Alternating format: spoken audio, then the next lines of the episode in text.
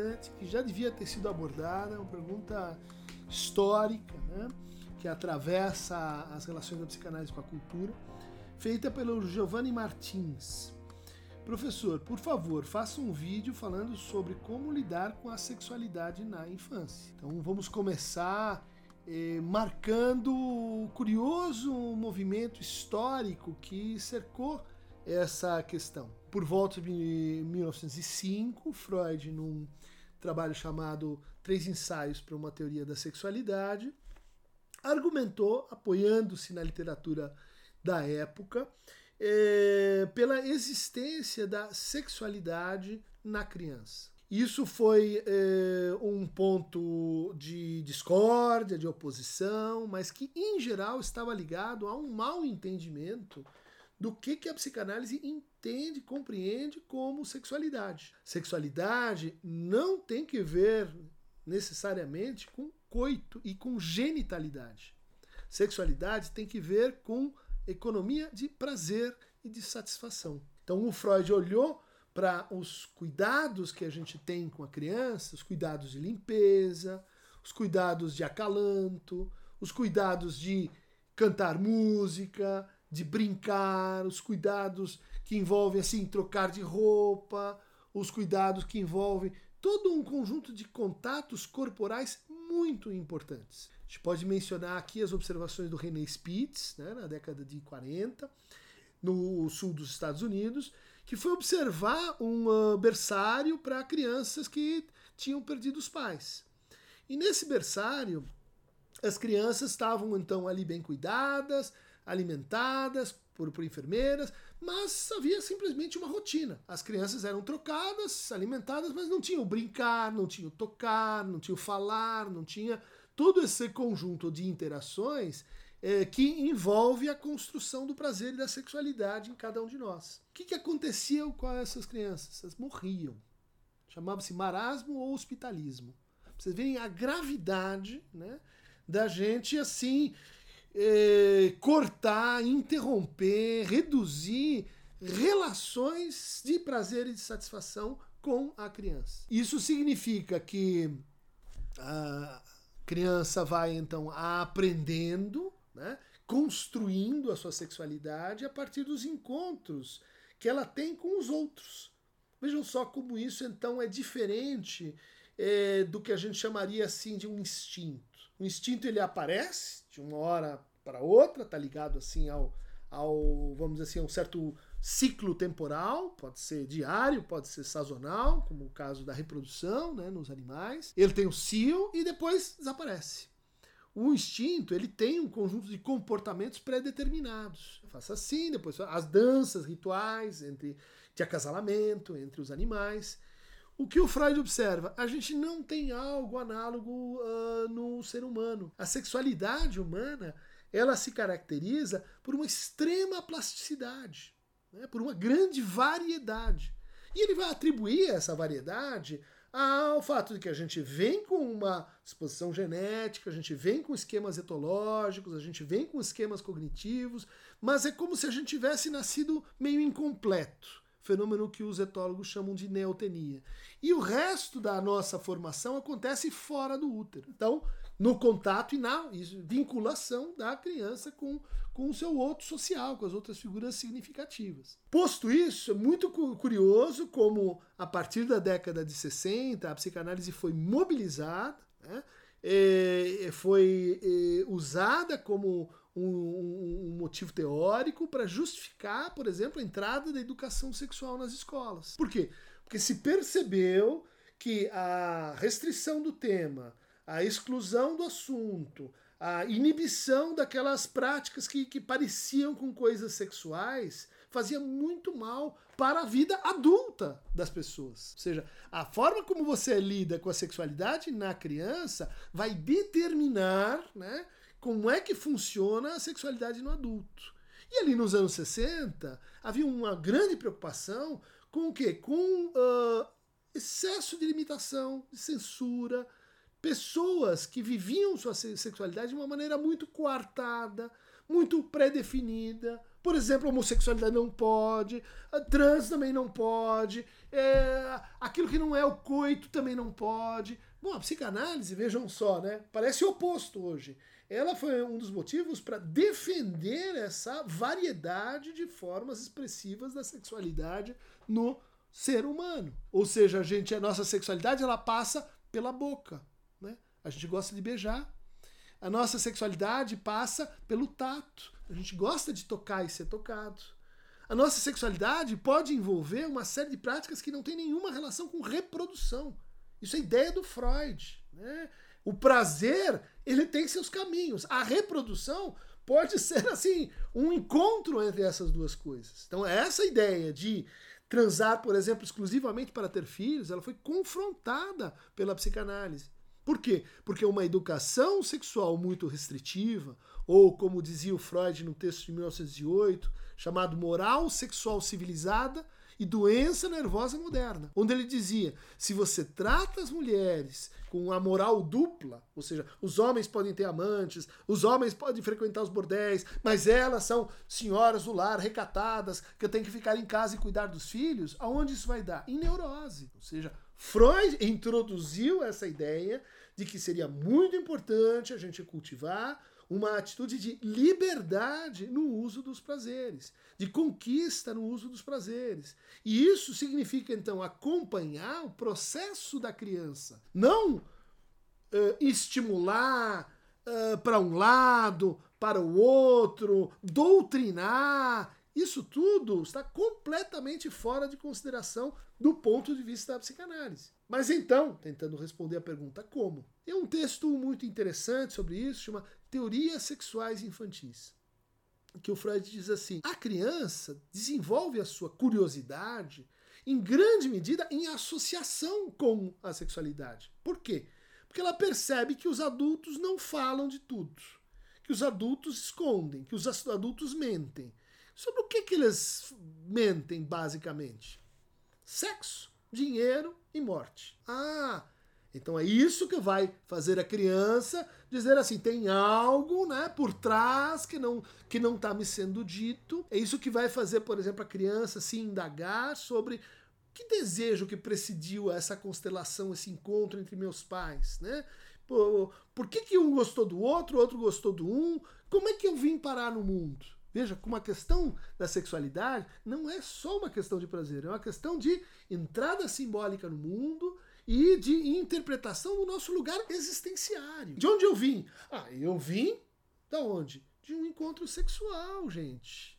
Tem outro jeito de vir? Bom, parece que é mais ou menos, mas em tese, não é só porque mecanicamente você produz um embrião, é porque há uma produção desejante né, deste filho, desta filha, que carrega os sonhos, que carrega a mitologia, que carrega os destinos e representa para todas as nossas culturas o futuro possível, um futuro melhor do que o passado, por exemplo. Isso tudo tem que ver com o quê? Com o fato que nossa sexualidade ela passa pela fantasia e a fantasia vai sendo criada nessa teorização que a criança faz. Né? Qual o papel do pai?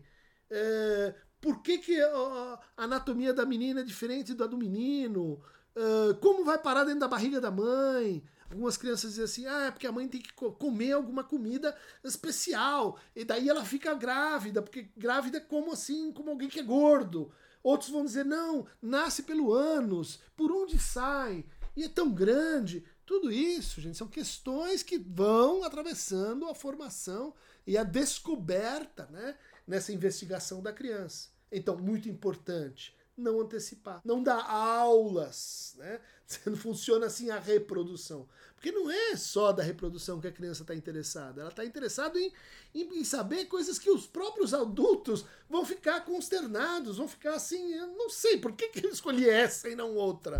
Por que, que eu me casei com ela? Por que dois, não, três filhos? Ou um só? Ou nenhum? Bom, são questões para o desejo, né? São questões para o desejo que que, que, que, formam a fantasia de cada um. Então, uh, acompanhar o tempo e os termos. Né? Quais são as perguntas que aquela criança está se colocando? Ah, mas ela se prendeu no banheiro e estava mexendo no bilau do outro. Isso vai provocar um trauma? Não necessariamente. E isso vai depender da sua reação. Como que você vai interpretar isso? Você vai dizer assim, isso é errado, para, tira, porque senão eu vou cortar fora, isso está em demônio. Melhor não, é melhor perguntar, né? O que está acontecendo? Qual é o momento da investigação da criança? Que teorias ela faz? De tal maneira a acompanhá-la nesse processo, a introduzi-la, por exemplo, em questões como isso você pode fazer sozinho, isso você não pode fazer na frente dos outros. Por quê? Porque isso tem que ver com vergonha. Vamos desenvolver o afeto da vergonha, não é errado sentir vergonha, a gente tem que sentir vergonha para produzir certas inibições e certos cuidados consigo. Também a culpa faz parte desse processo. Ah, mas uma educação baseada no sexo igual a culpa vai terminar mal. Né? Por quê? Porque vai associar e vai introduzir naquele sujeito uma inibição da pergunta. Isso vai dar aí quê? Inibição intelectual, não aprende, não gosta de ir para escola, não quero saber. Né? Esse, é, esse é o dito do recalque, não quero saber. Né? Sexualidade tem que ver com saber, sexualidade tem que ver com o desejo do outro. É, nesse processo, então, primeira recomendação, respeitar o tempo. A criança ela vai dizer, você vai ver isso aparecendo, ela vai tematizar isso, trazer literatura, trazer a literatura adequada para aquela idade. Ou seja, com aquela narrativa na qual ela está se, se, uh, se pensando sexualmente, uh, usar as palavras que ela traz para você, oferecer uma pequena extensão quando ela te pergunta, sim, uma resposta, tornar isso um assunto.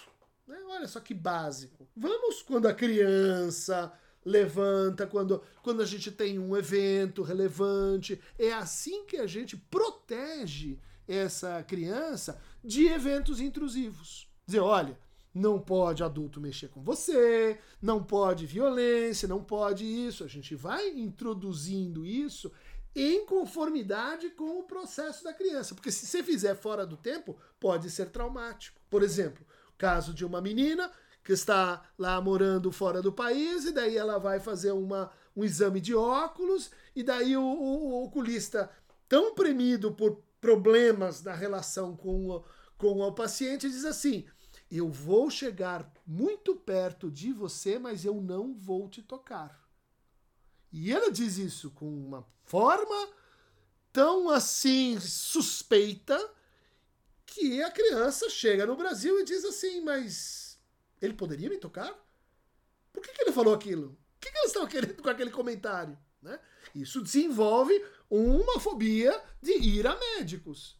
Você vai dizer, mas o médico estava certo, ele estava dizendo para aquela criança que eh, ele ia chegar perto para ela não se assustar, para ela não temer um assédio. É, então, mas você faz tudo certo, fora do tempo da criança, e acontecem efeitos. Por isso é tão complicado, por isso é tão importante que a fala sobre a sexualidade, a, a, a ideia de, de, de, dividir certas coisas, porque a criança não vai dividir tudo com você, adulto. E nem tem. Por quê? Porque sexualidade tem que ver com intimidade, sexualidade tem que ver com segredo, sexualidade tem que ver com um espaço onde o outro só entra se você deixar.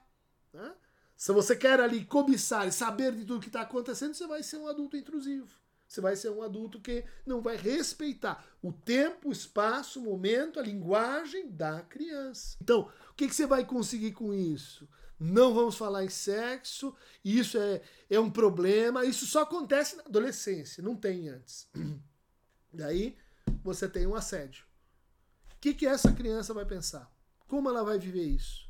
Ela não vai te contar, porque você não, não quer saber, você expurgou a pauta ela vai interiorizar e dizer: não, se isso está acontecendo comigo, eu tenho que me virar, porque é assim que eu tenho que fazer com a sexualidade. Ninguém me deixa trocar ideias, ninguém me oferece narrativas, ninguém me dá suporte, então eu tenho que viver isso sozinho ou sozinha. E aí você tem não só um evento que não, não deve acontecer, como uma forma de abordá-lo desprevenida completamente. Em que a gente pensa a sexualidade de forma disciplinar. Isso pode, aquilo não pode, isso vai, aquilo não vai. E não lúdica. Né? Sexualidade é a brincadeira do adulto. Quando a criança brinca, ela está ficcionalizando, ela está fantasiando, e é assim que a nossa sexualidade está organizada. Né? Não é, inclusive, assim, um fato mecânico apenas. Se a sua fantasia não comporta abertura para aquela montagem, não adianta. Não vai ter tesão, não vai ter libido, não vai ter desejo, nada vai acontecer. Então, espero ter dado aí algumas referências, né? de como esse acompanhamento ele é um processo, né? ele é um processo de descoberta em que do outro lado a gente tem que acompanhar os movimentos da criança. Mas aquele que nega, diz, não, é, a criança é um anjo que não tem sexualidade, um dia isso vai nascer porque vai vir de fora com o namorado ou namorada, não vai dar espaço para que essa tematização aconteça. Isso não é bom, isso é o que a gente pode dizer sobre essa matéria em tempos, olha só, regressivos, gente. Nos anos 70, nos anos 80, muitas pessoas lutaram para que as nossas crianças tivessem uma educação sexual, que a, a, a, pauta fosse tornada mais pública. Por quê? Porque se acreditava, e a psicanálise acredita nisso também, que isso pode mitigar certo sofrimento e tornar as pessoas mais felizes criar sujeitos mais uh, capazes de levar a sério o seu prazer e de cuidar das suas relações de prazer. Você não ensina nada sobre cuidar do prazer, daí o sujeito fuma, cheira ou bebe e ele diz: ah, Isso aqui é que é legal.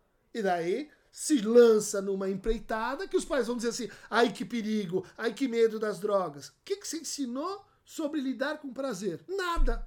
Está expondo ele a que chegue um evento que para o qual ele está completamente desprevenido, não sabe o que fazer. Então, a gente teve esse momento, né?